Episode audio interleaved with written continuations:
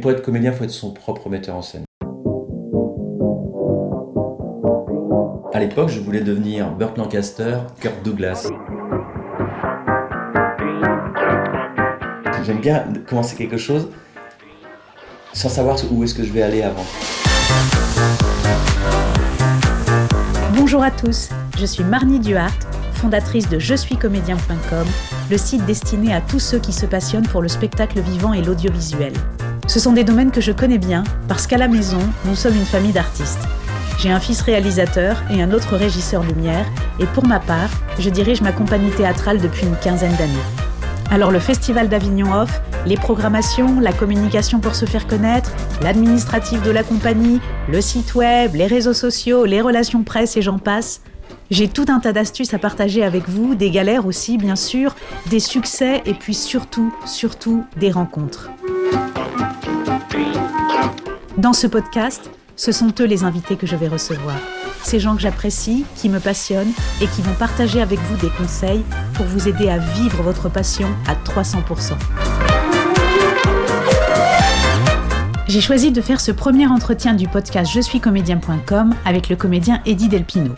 Déjà parce qu'il est super talentueux, et puis aussi parce que c'est quelqu'un que j'adore. Normal, pour un début, j'avais envie de me mettre à l'aise. Bon, j'ai bien pris mes aises pour ne rien vous cacher, parce qu'on a parlé métier et refait le petit monde du spectacle pendant des heures. Du coup, ça n'a pas été facile à condenser pour vous faire écouter.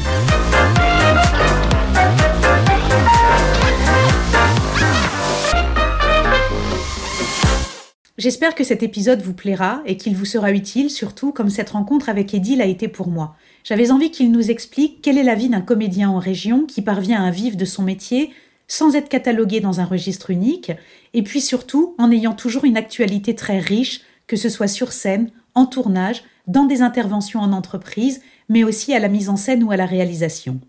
J'ai donc la lourde tâche de vous condenser Eddie Delpino. Alors en introduction, si vous ne le connaissez pas, je dirais que vous avez tout de même sûrement entendu parler de lui, en 2016, à l'occasion d'un buzz. Souvenez-vous, l'histoire d'une commune en Bretagne qui cherchait un médecin et d'un comédien qui interprétait un faux druide. Ça s'est propagé sur toutes les chaînes d'infos. Une commune bretonne cherchait un médecin. Elle a finalement fait appel à un druide. La Roche des Riens, dans les Côtes d'Armor, euh, est touchée comme de nombreuses petites villes françaises par la désertification médicale. Gwen Maël, c'était le nom de ce faux druide. Alors j'avais envie qu'Eddie nous raconte cette expérience de comédien hors du commun, lui qui est connu pour travailler très en détail et en costume chacun de ses personnages. Toi, au moment où on te propose ça, t'adores, j'imagine Ah bah oui. En te connaissant, et tout de suite, ça va vite. C'est-à-dire que tout de suite... Alors on me dit, voilà, on va vous engager. Est-ce que, voilà, euh, au départ c'était le vouvoiement, maintenant c'est devenu tutoiement. On est devenus tous des mm. amis là-dedans. Mm. J'ai construit ce personnage-là en ping-pong avec Lionel Dartman, euh, qui était d'accord avec toutes les propositions que je pouvais lui faire. Et notamment, euh, je lui dis, bon, alors moi je vais venir le jeudi, viens avec la caméra, parce que d'entrée de jeu, je serai habillé. Voilà. Donc je suis arrivé Toujours parce que je voulais tester ta fameuse culture du personnage. Voilà, et puis surtout être en test déjà, euh, notamment en allant à la gare habillé avec ce personnage qui était quand même haut en couleur. Ah, c'est clair. Hein, euh, mais il y a des gens comme ça, qui existent comme ça. Je, ressens tellement cette terre, ce besoin de, m'ancrer ici que, que je vais faire tout, tout pour euh, qu'on m'accepte. Ça le prix de piaf. Moi, ma référence pour ce personnage-là, euh, alors ça y est, C'est intéressant de savoir ça. Quelle était ta référence? euh, Ma référence, c'est euh, comment Ah là, ça y est, son nom va, m'échapper. C'est une personne qui, qui travaillait sur France 3, qui est toujours, qui est toujours là, qui est scénariste de, de bande dessinée, qui, travaille qui travaille sur le monde celtique, qui invente des histoires sur les, sur les, sur les elfes, tout ça. D'accord. oui, donc c'est pas une référence burlesque au passage, en fait. Euh, oui et non, c'est-à-dire qu'il est très haut en couleur, il est dans, dans la vie, il est presque comme euh, visuellement, il, je l'ai vu moi avec des, des, grandes chemises, des trucs en cuir, euh, des, des, jambières, c'est un peu. Et puis il y avait un petit peu du côté Francis Lalanne là. Ah oui, très bien. avec ses jambes. Donc c'est un petit peu ça. Alors je crois que c'est précisément maintenant qu'il faut que je vous parle de la cave d'Eddie. il se trouve que cette cage est assez grande, donc j'ai ramené beaucoup de choses. Oh, c'est magique Bah, tu vois, j'ai hérité de, costumes et de, et de mannequins. Euh, ça, c'est la compagnie Légitime Folie qui m'a fait ces mannequins. D'accord. Ah, Légitime Folie, c'était une compagnie enfant, c'est ça Ouais, hein qui, oh, qui, qui, des des, extraordinaires. avec Vincent Burlot, Blandine Jet, Ouais, très bien, très bien. Euh, et Tout ce que tu as. J'ai eu la grande surprise de découvrir une caverne d'Ali Baba un peu à l'image de la carrière d'Eddie, c'est-à-dire très bien remplie. Et tellement bien remplie que je ne sais pas comment vous donner à écouter tout ce dont nous avons parlé. Alors je vais essayer de faire des chapitres. Pour commencer, on a parlé de ses origines. On a mangé un plat typique de sa famille. Hum, c'est bon, Ça, c'est un plat espagnol, non? C'est les plats euh, espagnols, mais. Comment dire? Tu sais, c'est les plats de, famille, quoi. Mhm souvent, euh, souvent c'est lié à. Tu peux avoir des restes de pâtes, des choses comme ça. Tu fais ton petit frusti et c'est des gratins. Et puis il a chanté aussi. Un borriquito como tú, como tú, que no sabes ni la ho ni la ho. Un borriquito como tú, como tú, yo sé más que tú. Je vous replace cette comptine traditionnelle espagnole dans son contexte. J'avais demandé à Eddie de nous réciter l'un de ses exercices de diction préférés. En la tripa, eso dicen todos, en la tripa como si la tripa fuese un bolsillo. ¿Quiere usted asomarse a la herida para ver lo grande que es su famosa tripa? Un borriquito como tú, como tú.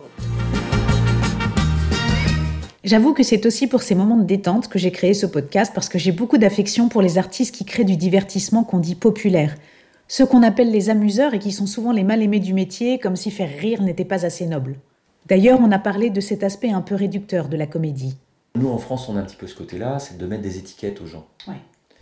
moi, j'aime bien le burlesque, le visuel, m'amuser sur la comédie, mais je fais pas que ça. Euh, c'est pas parce que j'adore faire poète poète euh, mmh, que mmh. voilà, je fais que poète poète dans la vie. Mmh. J'allais dire le clown, euh, la, base du clown, c'est le drame. Bien sûr, le clown triste et le clown joyeux. Et de, quand tu as interprété du drame, quand tu mets en balance avec de la comédie, est-ce que tu as une préférence euh, J'allais faire un, jugement qui va peut-être faire bondir certains, mais pour moi, le, drame est plus facile que la comédie. Je parle par rapport scéniquement, par exemple. Euh, quand on est dans le, dans le registre de la comédie et dans le registre du drame, le drame, ça, on n'entend pas. On peut, la on peut le percevoir. Mm. On peut avoir quelques mouchoirs euh, bruyants, mais sinon, ça s'entend pas. la comédie, il y a le rire en face. Et s'il n'y a pas de rire. Euh, bien sûr.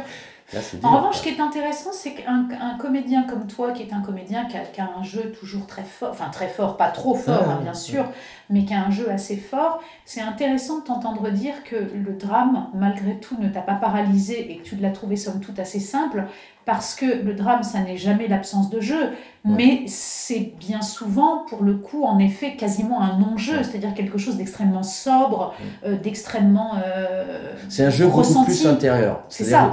C'est, enfin, en tout cas, moi, quand, ça s'opère chez moi, c'est euh, retenir les chevaux.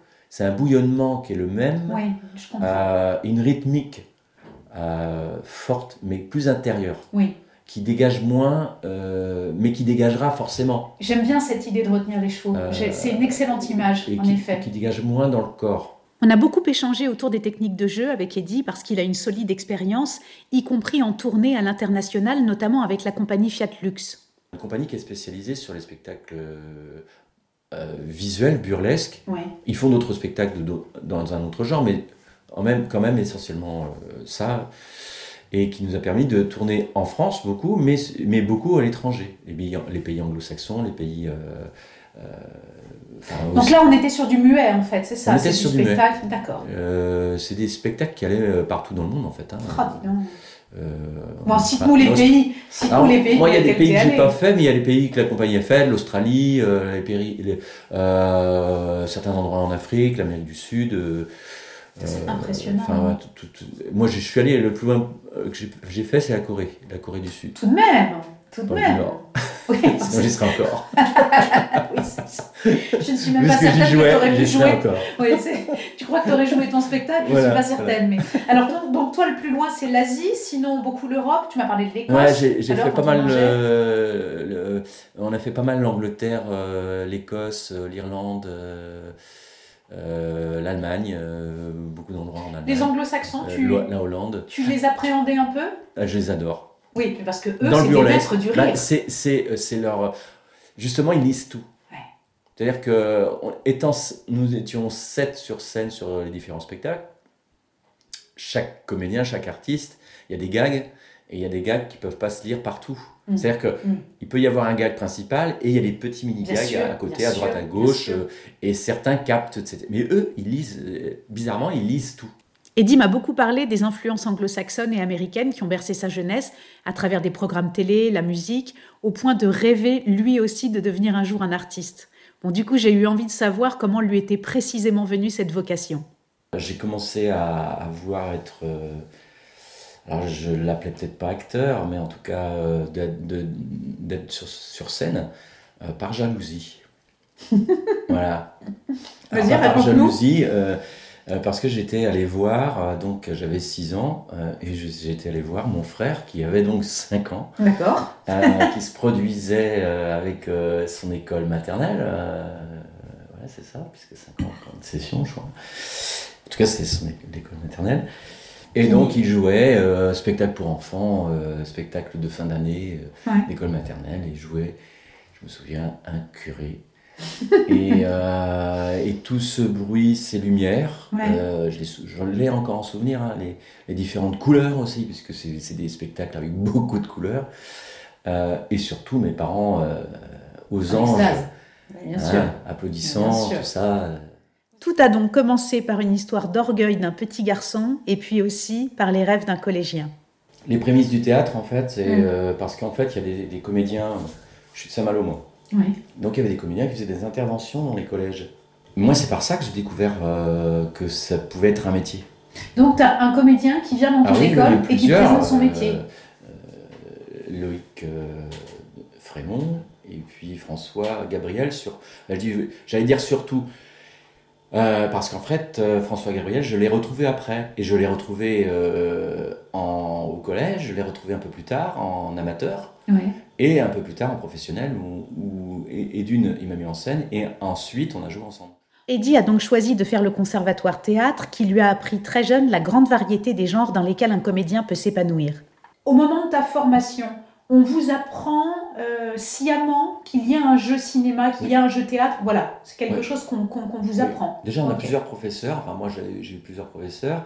Euh, parce qu'on sait bien qu'il y a plusieurs genres dans le théâtre, plusieurs genres dans le cinéma. bien sûr. dans le cinéma, euh, c'était un peu plus compliqué parce qu'il n'y avait qu'un seul professeur, d'avoir plusieurs. il y en a, il y avait qu'un seul, puis histoire de budget, etc. Mais bon, il nous expliquait bien certaines choses. Et euh, au théâtre, moi j'avais un professeur de comédie dell'arte, un professeur qui était plutôt euh, sur les, les, le jeu euh, classique et puis lié pas mal à la mise en scène, mhm. nous, nous, nous, mettre en scène et faire mettre en scène, parce qu'il fallait qu'on découvre aussi quel, quel métier on souhaitait développer dans cet art qu'on qu engageait. Est-ce qu'on peut parce que moi je suis comédien mais je suis aussi metteur en scène. Bien sûr, bien sûr. Et ça je le revendique très souvent parce que je travaille aussi en, en metteur en scène ou en troisième œil, parce que tout ça, ça se développe. Il y a plein de... En fait, dans, dans, dans, ces métiers-là, il faudrait en parler euh, plus longuement, parce que euh, c'est un générique quand on est comédien. Demandez à un comédien de vous parler de son métier, de tous les projets qu'il fait sur une année, et vous allez vite comprendre que la conversation va être très riche et surtout très longue, parce qu'il interprète des dizaines de personnages et dans des situations très différentes. Les plus expérimentés font le Festival d'Avignon, sur scène et aussi dans la rue pour faire la promo du spectacle. Moi, ma première parade, c'était pour la compagnie euh, Fiat Lux de Saint-Brieuc. Oui. Bon, j'ai eu la chance, encore un truc de. On parlait de la chance des, des, déclencheurs. C'est vrai, c'est vrai. Là, c'était en 92, euh, pratiquement à la sortie du conservatoire. Euh, et je jouais dans un spectacle qui s'appelait Garçon à Kir, qui, avait, qui a remporté un succès. D'accord. Et Garçon à Kir, on jouait des garçons de café. Ouais. Donc, nous étions sept, avec un chef de rang. Et la parade a été très simple, c'est des parades. Euh, enfin, très simples. C'est génial, des garçons de café dans la rue. garçons de café avec un, un, sur un plateau. Super. On était à, euh, à la queue de Et on suivait des gens. Ça a dû cartonner. Et les gens, les gens, voyant ça, ça faisait rire. Et la personne qui était suivie, quand elle découvrait qu'on, c'est un, classique du clown, bien sûr, bien sûr. sauf que là, il était multiplié par 7. Euh, et on faisait le même geste et euh, les sept lui, lui proposaient quand il se retournait euh, 7 kirs. Quoi. En fait, une année de comédien, c'est un minimum de 507 heures d'aventure. Il faut faire 507 heures. Ouais. Oui, alors, on a 507 heures C'est bien que tu parles de ça. C'est bien parce qu'il y, a des gens qui ne savent pas. Donc on a 507 heures de spectacle. Ouais. Euh, celui là-dedans, les, les, cachets, c'est des, des, histoires de cachets à faire. C'est des cachets de, de, répétition et euh, de cachets scènes de spectacle. Euh, et on a ça a toujours été les 507 heures ou ça a évolué au fil du temps, ça? Alors, il y a, c'est à peu près ça. C'est à peu près ça. Après, il y a eu des, des changements, des, on a perdu certaines choses. Euh, qui étaient considérés soi-disant comme des, comme aujourd'hui on nous, parle de privilégiés, euh, c'est soi-disant des privilèges qu'on a mm. perdus. Euh, enfin bref, mais c'est à peu près ça. On avait 507 heures à faire. Mais faut de faire de la langue de bois, hein. t'as le droit de dire ce que tu penses. Hein. parce qu'en fait c'est un peu compliqué, on va commencer à, à rentrer dans des détails, on pourrait presque faire une émission autour de ça en fait. C'est pour ça donc, tu gardes ça dans un coin de ta tête. on, a, on fait un débat un jour là-dessus, d'accord Il faudrait faire Super. Des, des techniciens d'intermittence. Mais on a 507 heures à faire. Mhm. C'était juste pour dire, euh, faire un parallèle, c'est-à-dire que par rapport à ce qui se passe aujourd'hui, quand j'ai commencé, je travaillais à peu près. Je les ai eu, j'ai eu beaucoup de chance, je les ai eu assez rapidement parce que j'ai travaillé avec euh, notamment une compagnie assez importante avec laquelle je faisais euh, presque mes 507 heures. Disons que dans l'année, j'étais sur trois compagnies à 507 heures. Donc tes 500 heures, en gros, enfin 507, tu les faisais essentiellement avec la scène. C'est bien ça hein? Euh, Oui, j'avais quelques tournages hein, qui, se rajoutaient à ces 507 heures-là, mais, mais même encore aujourd'hui, hein, la plupart, euh, même si je tourne euh, c'est quand même le théâtre qui me fait vivre principalement. L'évolution depuis ces 30 ans, bah, je vais dire que depuis 10 ans à peu près, même un peu, ouais, une dizaine d'années, moi je travaille plus non pas avec trois, trois compagnies pour faire 507 heures, mais, euh, et le chiffre est important, au moins 17 compagnies. 17 compagnies différentes sur une année. Oui, oui, vous avez bien entendu, 17 compagnies différentes. Et ça, c'est grâce aux nouvelles formes de théâtre qui sont apparues ces 15-20 dernières années. Alors j'explique ce que c'est que l'événementiel. Il y a plusieurs strates. Bien sûr. Et il y a l'événementiel qui est lié on parlait de parade euh, mm. un peu plus tôt. Mm. Euh, ça peut être euh, un travail sur lequel je, suis rémunéré, c'est-à-dire de créer des parades pour un événement, des événements de festival, des choses comme ça. Donc là, tu es dans la mise en scène même Ouais, c'est la mise en scène. Et je peux participer en tant qu'acteur dans la parade, par exemple. Je peux, toujours dans cette histoire d'événementiel, être avec des compagnies qui font, qui répondent à des associations euh, sur certaines thématiques. Euh, mhm. euh, je citerai la compagnie du Cri Porteur, par exemple, avec qui je, travaille. Je l'avais en tête. Voilà, qui, fait des événements. Bien sûr, on a évoqué le mariage théâtre-entreprise qui se pratique de plus en plus à des fins de divertissement déjà. Aujourd'hui, il y a beaucoup d'entreprises qui, euh, par le biais de séminaires, volent du spectacle. Je dis bien volent du spectacle. On ne fait pas du théâtre forum, qui est mmh. une autre forme. Bien sûr. Théâtre forum, où, on exécute euh, un sujet euh, traité par rapport à l'entreprise, la, au sein de l'entreprise, un problème, un truc comme ça. Non, non. Là, c'est vraiment un, un, texte, un scénario écrit pour le théâtre Eddy pratique également ce qu'on appelle le théâtre forum en entreprise. Il s'agit de véhiculer un message, de former à la communication verbale ou de mettre en scène des situations de la vie entrepreneuriale. Moi, je travaille beaucoup, par exemple, euh, euh, pour des entreprises qui veulent euh, faire passer la formation sur le comportement, euh, bah, je vois bio là par exemple, mais qui, est lié aussi au recyclage. Donc si on a des messages à faire parvenir, éco-responsables. Voilà, euh, voilà. Donc on a, on a, euh, une, ils font appel à des comédiens, des artistes pour diffuser des informations, des messages. Très concret sur mm. le travail d'une compagnie qui fait de l'événementiel, parce que après tout, il y en a peut-être certains que ça intéresse, soit en tant que comédien d'y participer, soit voire même créer leur compagnie. Hein. une compagnie qui fait de l'événementiel, elle a donc comme commanditaire des des entreprises, des collectivités territoriales et des associations, tu me dis. Voilà, et euh, alors il y a euh, aussi des, des, compagnies qui sont dans ce qu'on appelle dans le terme de l'animation. Ça peut être aussi dans l'animation, donc ça veut dire aussi des entreprises, les CE d'entreprise. D'accord. D'accord. Et alors ça, ça peut être lié. Il y a, c'est vaste. Hein. Parce que moi, je travaille avec euh, aussi une agence d'événements qui m'engage pour des spectacles je tourne un spectacle pour enfants, par exemple, souvent en période de Noël. cette, agence-là travaille beaucoup pour, euh, pour des spectacles euh, à la période de Noël, mais ça peut être aussi Euh, pour des entreprises qui souhaiteraient avoir quelque chose pendant leur repas. Moi, je fais du faux serveur, par exemple, entre comédiens. D'accord. Je fais du faux serveur, c'est-à-dire c'est du théâtre invisible. Oui. Euh, les gens ne savent pas, ils viennent manger, ils ont un repas d'entreprise, par exemple, et ils savent pas que parmi les serveurs, il y a un ou plusieurs comédiens euh, qui font au cours du repas des choses un peu étranges, un peu décalées, et, et voilà, on est engagé pour faire ça.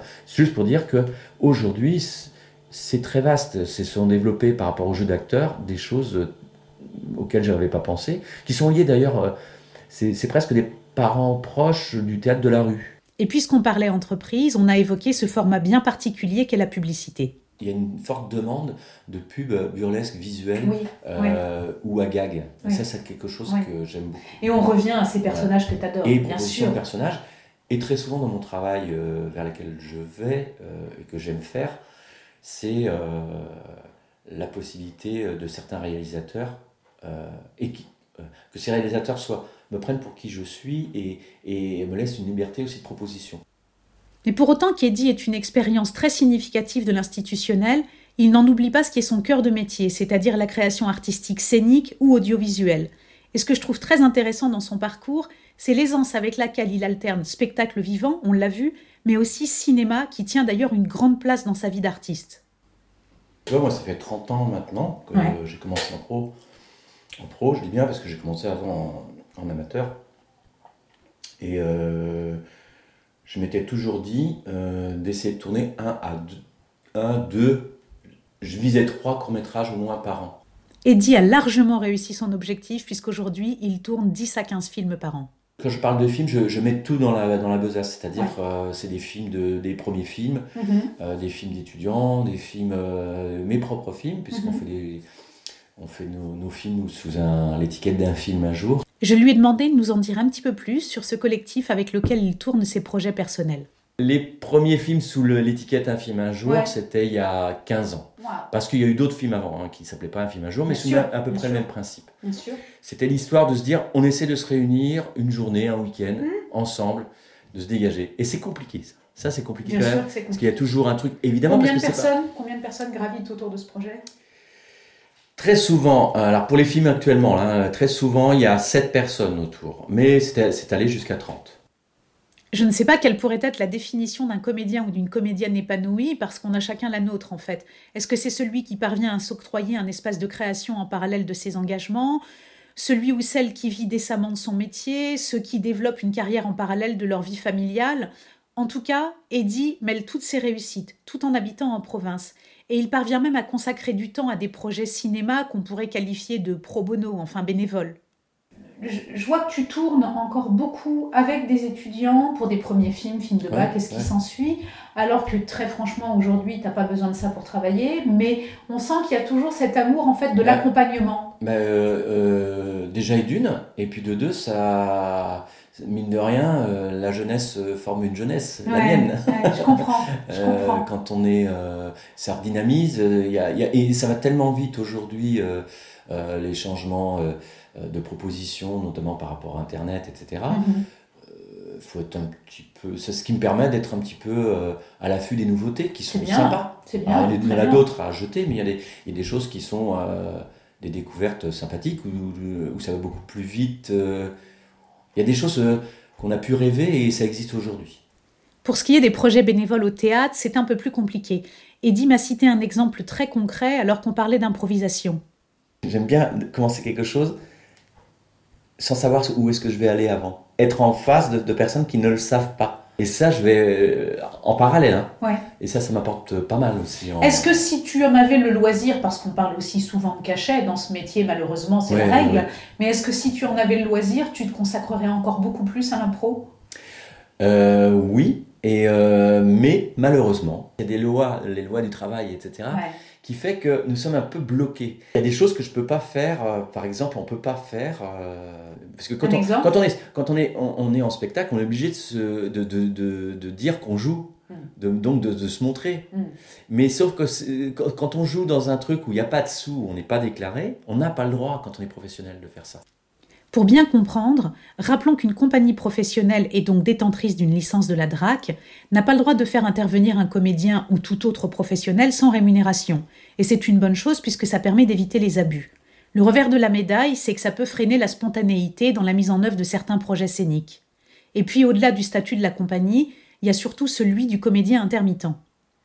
Moi, j'aimerais offrir des choses, même en tant que aller faire des choses en bénévole. Bien sûr. Eh ben, on peut pas. On n'a pas le droit d'être bénévole. Exactement. Alors, on va se dire, mais pour quelle raison? Parce qu'en fait, on, euh, on, va revenir sur l'histoire d'intermittence. C'est euh, l'intermittence entre parallèles. On parle, on parle de ce terme-là. Euh, le, synonyme de l'intermittence, c'est le chômage. On est au chômage, en fait. Une bonne partie de, de l'année, c'est, on dépend. c'est le chômage rémunéré, en fait. Voilà. On, est, on, est, on dépend du pôle emploi. Et comme on est une journée, quand on est dans une journée euh, chômée, oui. on doit normalement pas faire quelque chose qui est lié à notre profession. En effet. Alors comme je vous le disais, avec Eddie, on a passé des heures à échanger sur notre passion. Bon, les sujets ont fusé un peu dans tous les sens, parce que c'est vrai, comédien, c'est un métier qui est vaste et qui est passionnant. On a tous des anecdotes à se raconter, des astuces à échanger, et parfois, il nous arrive de partager aussi des conseils à ne pas suivre. Je viens d'une formation classique. Oui formation classique que, conservatoire ou autre, on, on te parle du trac. Mm. Donc forcément, on t'englobe, tout le monde doit avoir le trac. Sauf sûr, que j'avais pas le trac, moi. Il était induit. Enfin, mais, il, est, induit. Mais comme, euh, voilà, jeune, euh, découvrant le métier, etc., je dis, bah, il faut que j'aie le trac. Et donc, je me le suis activé. je me le suis activé. Euh, j'ai fait des, des comme tout le monde, pour l'antitrac, euh, se taper le plexus, euh, des trucs comme ça, euh, manger des, beaucoup de céréales que j'ai arrêté, euh, des, des, des, trucs, j'ai arrêté des, des de manger des, noix, des noix, des noisettes et tout ça. Alors attends, parle-moi des céréales, des noix, des noisettes, parce que celui-là, je ne connais pas, ce tuyau-là, c'est bah, quoi Pour avoir une belle assise, comment dire, d'énergie, il faut manger des fruits secs, ce genre de choses, tu vois. Ok. Oui, parce que euh, sauf que moi, ça n'a pas réussi. je me suis étouffé en la première réplique. en même temps, attends, la noisette, c'est comme la cacahuète, Je m'étais lavé les dents, tu vois, j'ai une tendance à me laver les dents juste avant de jouer, c'est toujours ça mon truc. Mais quand même, euh, je me suis, ça restait. Voilà. Donc, j'ai dit j'arrête ça. J'arrête ça. Garde pas, et un jour, je me suis dit mais je peux pas vivre avec un track qui commence le matin pour jouer des représentations tous les soirs. Quoi. Et il y en a des, et j'ai connu et j'ai vu des, des, comédiens qui sont très traqueux. Ah, mais terrible. Et, Bien sûr. et, je sentais que c'était pas mon truc. Comme quoi les conseils qu'on vous donne ne sont pas toujours à suivre au pied de la lettre.